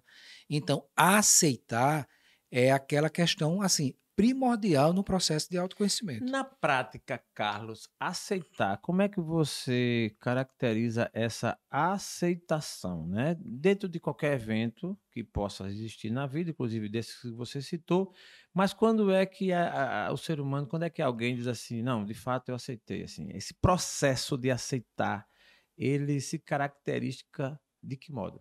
Quem tem uma certa vantagem de autoconhecimento vai, ser, vai perceber que, ah, terminei aquela relação, estava com mágoa, não perdoava, um exemplo, só, e eu carregava essas pedras para dentro de mim, tinha esse vazio, mas a partir do momento que eu percebo que não sinto mais, que eu estou tocando a minha vida, então eu percebo que eu já fechei esse luto, fechei esse ciclo, aceitei e estou dando continuidade. Então, a aceitação, ele vai por essa vertente. Não é uma aceitação de que ah, eu sou um coitado, eu nasci para sofrer, ninguém me ama, ninguém me quer, e eu tenho que aceitar isso. Não. Essa aceitação, ela está mostrando o quanto você não se conhece, né? O quanto você só está olhando pela parte sombra do teu, da tua vida, o quanto você está olhando pela parte negativa. Então, a aceitação que a gente fala dentro da psicologia é aceitar de fato que aquilo é um fato. Um exemplo, eu tenho câncer. Quantas pessoas fogem do diagnóstico? Fogem de buscar o médico porque não quer aceitar que precisa passar por aquele processo todo. Tem que aceitar. Tem que Não é que eu vou aceitar, ah, eu estou sentindo que eu vou morrer. E vai ser agora. A morte é um fato. Todos nós iremos morrer. Mas não é essa aceitação, que também deveria ser. Né? Eu vou ter que aceitar que a morte existe. Mas eu estou falando que enquanto há vida, há esperança. Eu Sim. vou lutar com todas as minhas forças para tentar passar pelos processos. Mas eu tenho que aceitar que eu tenho câncer. Alguém que descobre, isso eu estou falando no mundo moderno principalmente, não tem que o filho é gay, o filho ou a filha é homossexual, é, e ele tinha toda uma resistência a isso, e aí ele tem toda uma carga de sofrimento. E como caracterizar que ele superou isso com aceitação? Olha, não é fácil não, não assim, porque eu já tive vários casos clínicos de pais que chegaram para mim sabendo que, o, que os filhos estão nesse processo de transformação, de querer, um exemplo, ser é menino, mas ele quer ser uma, uma, uma, menina, uma mulher trans, e o pai coloca na terapia como quem diz: olha, dê um jeito, dê um jeito de frear isso, a gente não quer isso, como se o pai ou a mãe tivesse o poder de decidir por esse corpo, né? Porque quem sabe dessa transexualidade, quem de fato estuda, quem acompanha, sabe que não é frescura, que não é modismo. Não é que eu queira hoje, amanhã, hoje sou homem, amanhã eu quero ser mulher e depois eu mudo para ser homem. Isso já vem com todo um conteúdo dessa pessoa, de como ele lida com essa questão do corpo, né? Ah, eu quero ter seios. Então, assim, eu me sinto uma mulher e quero ter seio. Eu não quero ter barba, eu não quero ter bigode, eu quero ter cabelos longos, eu quero ser uma mulher. Então, é um desejo que eu tenho. Então, o pai e a mãe que não aceita vai sofrer. E vai fazer sofrer também esse filho, seja ele, nesse caso que eu falei, ou na questão dele ser gay. Então, certo. o que a gente também vê muitos casos de não aceitação. Enquanto esse pai e essa mãe não aceitar, o sofrimento vai existir e é uma complicação no campo psicológico que a gente acha que só vai afetar um pouco a relação desse pai ou dessa mãe, mas às vezes afeta o trabalho, afeta a relação Sim. da pessoa com a vida mesmo, porque vai estar sempre naquele lugar que o Fritz Perls falou. Vai ter um espaço vazio onde você apenas está como uma bomba enchendo. E ele vai chegar a um ponto que domina você, porque você tem que passar pela fase da aceitação. O que a Elizabeth Kubler-Ross, que é essa psiquiatra que eu falei dos estágios do luto, fala.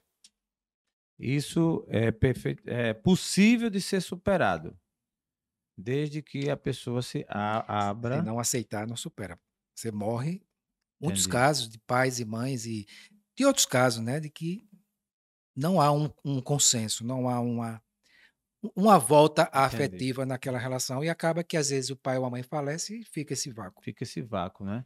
Ou então muitos, que é um absurdo, partem para, às vezes, violência, discordância, briga na família, tudo que piora cada vez mais a situação. Exatamente. Ao contrário de resolver, só piora. Só piora. Só piora, né? É, mais fácil seria aceitar, né? Mais fácil seria aceitar. No, no, na sua experiência, Carlos, clínica, é, é com essa com essa momento que o país passa, né, de polarização, de situações onde as famílias terminam tendo alguns problemas isso tem é, chegado até você? Qual a sua visão com relação a isso? Qual o mal que isso pode estar tá fazendo? E que maneira, ao seu ver, a gente poderia melhorar essa, essa situação com relação aos relacionamentos? Porque termina que os relacionamentos sendo prejudicados, né? Com essa, as resistências e tal. Não estou fazendo aqui apologia nenhum do que é certo, do que é errado, nada disso, porque cada pessoa tem seu mundo. O que eu quero, o que eu quero falar é o seguinte: a falta do autoconhecimento, nesse caso, também interfere para que as pessoas tomem assim, tão, de forma tão forte, tomem lados e que prejudiquem os relacionamentos? Você está falando especificamente da família? Da família, eu digo dos relacionamentos em geral. Hoje, para você ter uma ideia, é, grupos de WhatsApp, até de colegas do trabalho, é, de amigos, amigos de infância, que é amigo do futebol, amigo, sei lá, de alguma coisa, e que por conta dessa essa coisa forte, eu, eu, chego a chamar, eu chego a achar e chamar até de fanatismo mesmo, né? Seja ele qual for, que prejudica as relações. O fanatismo ou, é, ou esse apego exagerado tem a ver com a falta de autoconhecimento também? Também, né? Porque quando a gente fala dessa questão de relação, relação é comunicação e relação é autoconhecimento. Boa, o homem boa. é um ser que precisa se relacionar. O relacionamento ele é primordial para a nossa evolução enquanto ser humano eu não vou conseguir também crescer se eu não estou em contato com o outro. Só que esse outro tem um, um, uma, uma frasezinha bem interessante que é de Fritz Perls, que ele diz: Eu sou eu, você é você. Eu não estou aqui para atender às suas expectativas e nem você às minhas. Se a gente entendesse isso, a gente compreenderia que nenhum ser humano, em qualquer relação, seja em família ou entre amigos, não é uma relação de expectativa. Só que vivemos de expectativas. Estamos sempre esperando que o outro atenda aos nossos desejos, os nossos pensamentos. Se eu sou de uma determinada religião e você é de outra, eu tento ser de alguma forma intolerante com você, porque quem está com a razão, quem tem o entendimento religioso sou eu e não você. Acaba que a gente vê aí a intolerância religiosa. Horrível né? isso. Horrível. Horrível, horrível, horrível. Então, horrível. Se determinada pessoa ah, é gay, eu não posso ter um amigo gay, porque se eu andar com um amigo gay, um exemplo, eu estou vou ser gay, então eu Sim. não posso fazer isso. Então não estou conseguindo manter essa relação por causa do outro. E dentro da família, o que a gente está percebendo é que o ter está sendo mais importante do que o ser. O que está acontecendo nas relações, na minha opinião, dentro do conceito de clínica que eu vejo com a demanda de filhos trazendo muito conteúdo de pais, né? Ou seja, é essa questão de suprir o vazio dessa criança, um exemplo, com brinquedo, né? com qualquer coisa que distraia a ausência desse pai ou dessa mãe. Há também uma falta de comunicação, muitas vezes de uma palavra simples que é muito importante para quem está se tornando pai, que é sempre estar tá acompanhando esse filho, mas assim, de que maneira eu estou devolvendo para ele estímulos que são necessários para que ele se torne um adulto melhor, né? Então, eu te amo, você é capaz, você consegue, se errou, volte, né? Vamos reaprender. E a gente vê isso na questão lúdica, nas brincadeiras. O quanto as crianças quebram as coisas porque não tem mais a paciência, porque quer resolver aquele conflito, que é o que eu mandei você anotar aí, que é a frustração. Sim. O que está acontecendo muito é essa questão de não tolerar a frustração. E eu digo é. aí, minha gente, como é importante a frustração, como a frustração nos ensina, né? Que a gente precisa estar sempre no lugar de aprender. Então, o que acontece é que são pais que estão ficando cada vez mais ausentes, estão delegando muito para, eu chamo de terceirizar, ou com babás, ou com pessoas que cuidam, ou propriamente com psicólogos. Cada vez mais nos consultórios tem chegado crianças de 3 anos de idade já para a psicologia, porque também o que está acontecendo é um aumento de casais se separando. E aí começa, em alguns casos, a alienação parental. Então, o que está acontecendo o com essa que, família? O que é alienação parental? É quando um dos cônjuges começa a fazer a disputa por essa criança de maneira hum. totalmente desastrosa. Caramba. Ele começa a incutir ou colocar na cabeça dessa criança ou desse adolescente coisas sobre o pai ou o pai sobre a mãe.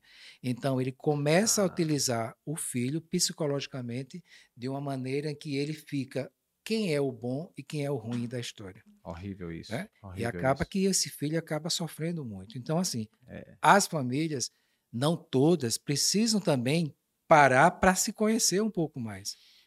Então, assim, eu tenho um exemplo, assim, que a importância que tem de você estar naquele momento em família, né? Que era o momento do, ou do almoço, ou do jantar, que você Boa. tinha aquela questão de como é que foi o seu dia, ou como está sendo o seu dia, ou quando a minha filha voltava da escolinha, então tinha aquele momento Boa. de estar pergun perguntando sempre como foi, o que aconteceu, teve alguma coisa boa, teve alguma coisa que não foi tão boa. Então, Importante. momento de você brincar mesmo com aquela criança, né? E, curiosidade, você nesse caso aí estava próximo da ex, pra, com relação à filha, os dois estavam tinham como um acordo para cuidar. Não, eu sempre fui casado até a fase adulta da minha filha, ah, entendeu? Tá, então entendi, a gente teve entendi, assim a, a, minha ex-esposa que também me acompanha, super minha amiga, parceirona, boa, pessoa que eu amo de paixão certo. e assim alguém que sem ela eu não teria como educar essa filha, entendeu? Entendi, então entendi. é importante ter essa parceria, importante. porque se de repente não tem essa parceria, você realmente fica só na mão de um ou na mão do outro. E o impacto vai todo para aquela vida, né? No caso da filha, né? É impressionante, né? É, fazendo um adendo, Carlos, essa importante essa postura e principalmente para quem está nos ouvindo e que é muito comum a gente saber hoje que muitos casais, se por algum motivo não se dão e enfim que se separam, e a forma como separa conta muito, né? Principalmente preservando os filhos. Eu também tive um casamento, meu primeiro, e eu me separei, e uma das coisas que eu tive logo cuidado foi tipo assim, as divergências entre eu e ela, que foram sempre conceituais somente, ela também é uma pessoa extremamente respeitosa, uma pessoa do bem, e que eu tenho, inclusive, uma proximidade de boa, não tenho problema nenhum. É, e a primeira coisa que a gente fez foi dizer assim, ó, o problema da gente, a gente cuida aqui e vamos preservar os filhos, porque essa que você até citou uma situação do, da alienação parental. Parental, isso é péssimo, né? Porque você começa meio que na disputa entre os dois afetar o filho, né? Que, que é uma, uma disputa, vira um troféu o filho. É, e, e, e, ele, o filho paga uma conta que não tem nada a ver, não é assim, que não é dela, é uma conta da, de quem está se separando, das vidas, né? Seja de um ou de outro, ou dos dois no caso. Então, essa visão e esse conselho a gente pode dar de que a alienação parental não vale a pena. Não, de espécie alguma. Espécie alguma. E também a falta de cuidados nesse momento em que, de repente, está havendo essa separação. É, a falta de cuidado pode levar a sequelas também à vida, à criança, principalmente se for criança, né? No seu caso, aí já estava da idade adulta, e na, eu, no meu caso, eles estavam criança. Então, eu tive toda uma preocupação para preservá-los ali, o diálogo também, tudo. E sempre que tinha algum assunto a tratar do ponto de vista dos dois, tratava a parte e ali junto com os filhos a gente passar isso aí, que é para eles manterem aquele respeito das partes, né? Mas tudo isso a gente falando, Carlos, é, envolvendo no entorno aí da frustração. Todo ser humano, em algum momento, ele terá uma frustração, concorda? Concordo. Seja a frustração com quando a gente está na fase da infância, né, de estar tá brincando, de repente um coleguinha ganha no jogo e você fica revoltado porque perdeu, ficou frustrado porque você não ganhou, hum. ou por causa de um presente do Papai Noel que não foi aquele presente que você queria, né? Ou aquela namoradinha no começo da adolescência, ou namoradinho que você viu que a pessoa foi lá e disse não, não te quero, né? Então assim, um processo de frustração ele é importante porque ele faz você mergulhar internamente certo. e dizer Será que eu perdi porque eu sou incompetente? Será que eu perdi porque eu fui desatento? Será que eu não tive essa menina ou esse menino porque eu não sou bonito? Então, que lugar a frustração te leva? E é aí que é um processo de autoconhecimento. É. Porque geralmente a frustração ela é ligada, infelizmente, ao negativo. Ao negativo. A gente não consegue perceber, poxa, mas talvez não foi a pessoa ideal, talvez não era o momento, talvez começar também a olhar por outro lado. Por que não? Se eu consigo ir lá para o lado negativo, eu posso também pelo é, lado positivo. É. Eu levei um fora de uma, uma, vez de uma menina e eu fiquei frustrado pra caramba. E a conclusão que eu tive, isso faz um tempinho já, é, é que eu era feio. E eu tinha certeza que eu fiquei com certeza que eu era feio. Eu levei ela pro cinema, né? Na época o cinema São Luís. Carlos Gonçalves lembra bem. Bastante. Ali na, tem a Rua do Sol ali por trás, né? Uhum. Ali, né? Em frente, em frente Lobras. Em frente Lobras. Opa, esse aqui fala a nossa linguagem. É, tem os confeitinhos. Né? os confeitinhos, isso mesmo. E levei essa menina pro Cinema São Luís, eu, e quis dar um beijo nela, aqueles beijos caseiros ainda, uhum. né? Não é como hoje, assim, aquele tipo selinho mesmo. E ela olhou assim pra minha cara com aquele ar de reprovação e fez. Aquilo foi uma frustração, rapaz. Eu fiquei tão abalado tão abalado e fui atrás da resposta para essa frustração e só tive uma, é que eu era feio. Quem disse isso? Eu mesmo. Agora, Você acreditou eu me... nisso? Acreditei, cara, por um período, viu? Hum. Mas eu me achava feio pra caramba. Digo, rapaz, é... meu cabelo não é escorrido. Eu não tinha um cabelo assim bonito, feito seu. Assim, hum. imagino você com a cabeleira no seu, na sua juventude aí, é que era bonita mesmo. e a minha, meu cabelo feio, eu disse, rapaz, eu sou feio. E passei um tempão com isso na cabeça. Um tempão, vírgula, não foi tanto tempo não, mas fiquei com isso. Eu sou feio, eu sou feio, por isso que a fulana não me quis. E de hoje, quando eu, eu era hoje casada, tenho filhos e tal, e nem acho que nem lembra disso, foi uma coisa muito minha. Principalmente essa ideia de que eu sou feio. A frustração. E aí depois eu descobri, a uma coisa boa também, depois que eu descobri que eu era bonito, acabou. Agora ninguém segura mais, né? Rapaz, mas essa aí, é, é. É, mas esse, esse olhar para você, e você que é. autorizou. Sim. Mas a gente precisa se autorizar. Incrível. Ninguém vai fazer isso por Cara, você. e não está na nossa cabeça as coisas, né? Na Sim. nossa mente? Você cria. Sim. Muita coisa você cria. E para onde você criar, você direciona. Então, o seu pensamento, naquela ocasião, eu criei. Eu disse, pronto, ela não quis porque eu sou feio. E eu fomentei isso. E a feiura foi aumentando. Quanto mais eu pensava, mais feio eu ficava, Cássio. Mas depois eu descobri, viu, gente, que eu era bonito, porra. Depois que eu descobri Pronto, que era bonito. É só autógrafo, né? agora, né? agora eu vou para cima, agora vamos embora. Eu estou dizendo isso para falar da frustração ainda, que todo mundo tem. E assim, é, você como um terapeuta, né, assim, como psicólogo, que tem, recebe muita gente, é, que recomendação você daria ou você falaria aqui para gente de uma pessoa que está nesse momento vivendo o auge de uma frustração, seja ela qual for? É, é, esse esse exemplo que você está dando, né? Porque quando a gente está no site terapêutico, a gente percebe quando alguém traz isso que você está dizendo. Olha, eu me acho feio. Tem pessoas que não que chegam lá, não gostam do seio, não Certo. gostam do pênis, não Certo. gostam da vagina, não gostam do cabelo, não gostam do nariz. E algumas pessoas dizem Tem gente, agora eu fiquei curioso, ca- cara. Tem gente que não gosta do pênis, assim, só pra. bastante. Bastante. Caramba.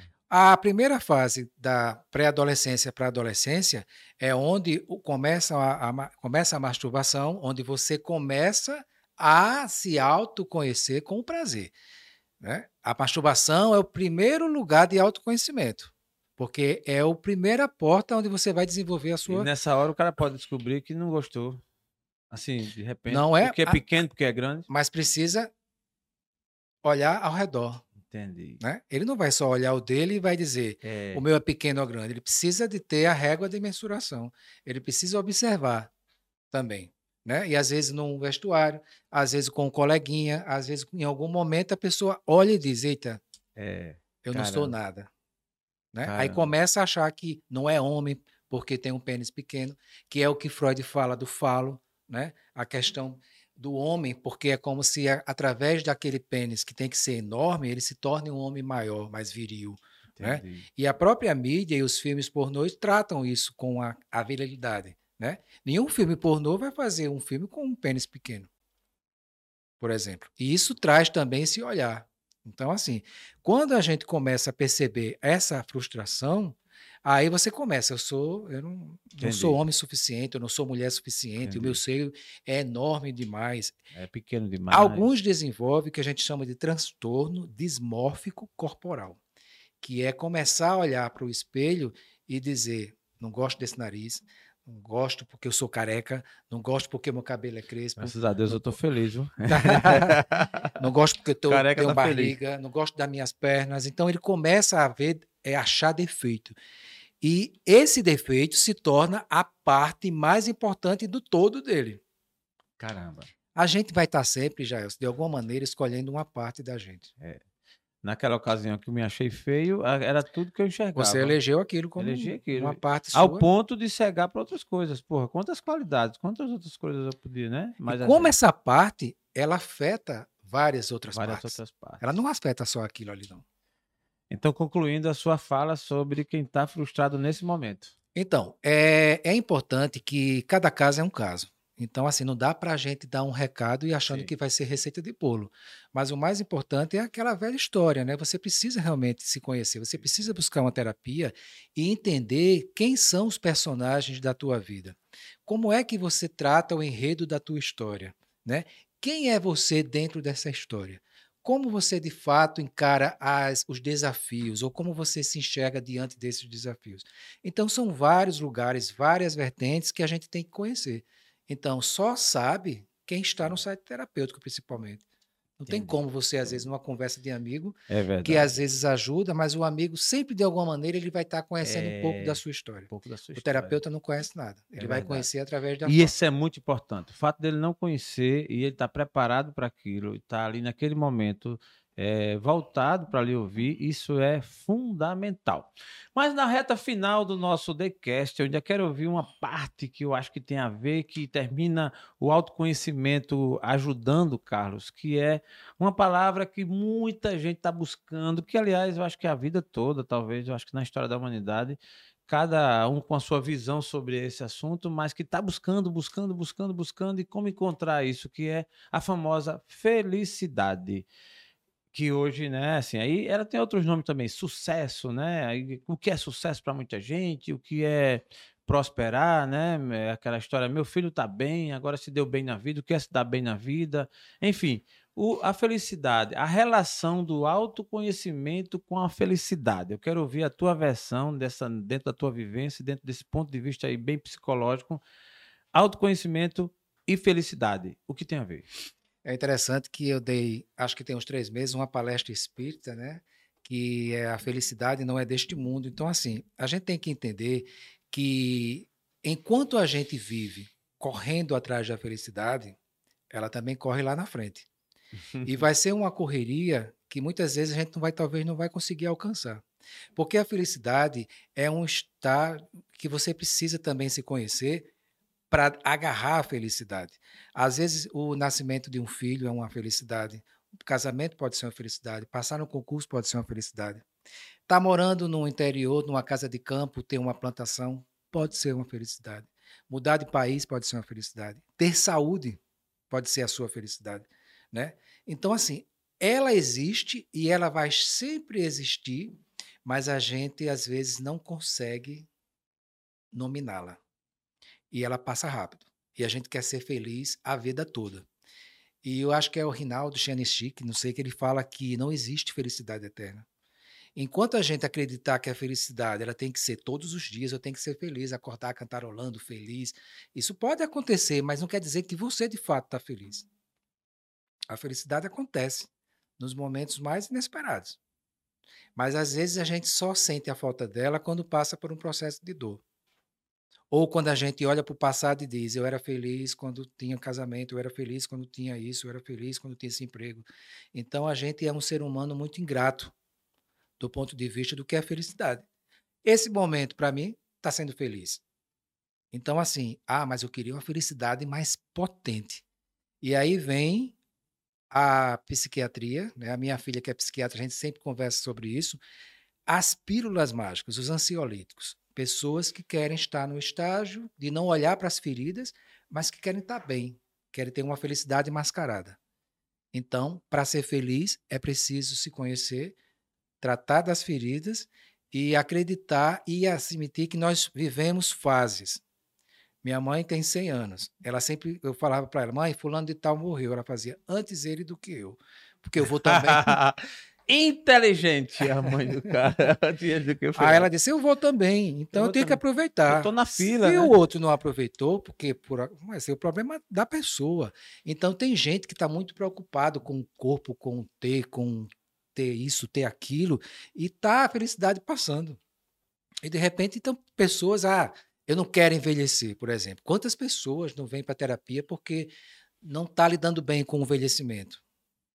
Está deixando de ser feliz, porque a finitude ela acontece para todo mundo. Envelhecer é um, um estágio normal para quem vai chegar lá. Então, quem não chega não vai ser, não vai vivenciar a felicidade, talvez. Muito bom. TheCast conversando com Carlos Gonçalves, psicólogo, falando aqui sobre autoconhecimento. Estamos na reta final, vamos conhecer um pouco mais sobre ele e a gente caminhar aí. Carlos, é, falando em envelhecimento, tu tem medo de envelhecer? Não, de jeito nenhum. Estou preparadíssimo. Cuide do meu corpo, cuide da minha saúde, faça atividade física. Estou sempre buscando realmente me conhecer cada vez mais. Então, o que é que te tira do sério?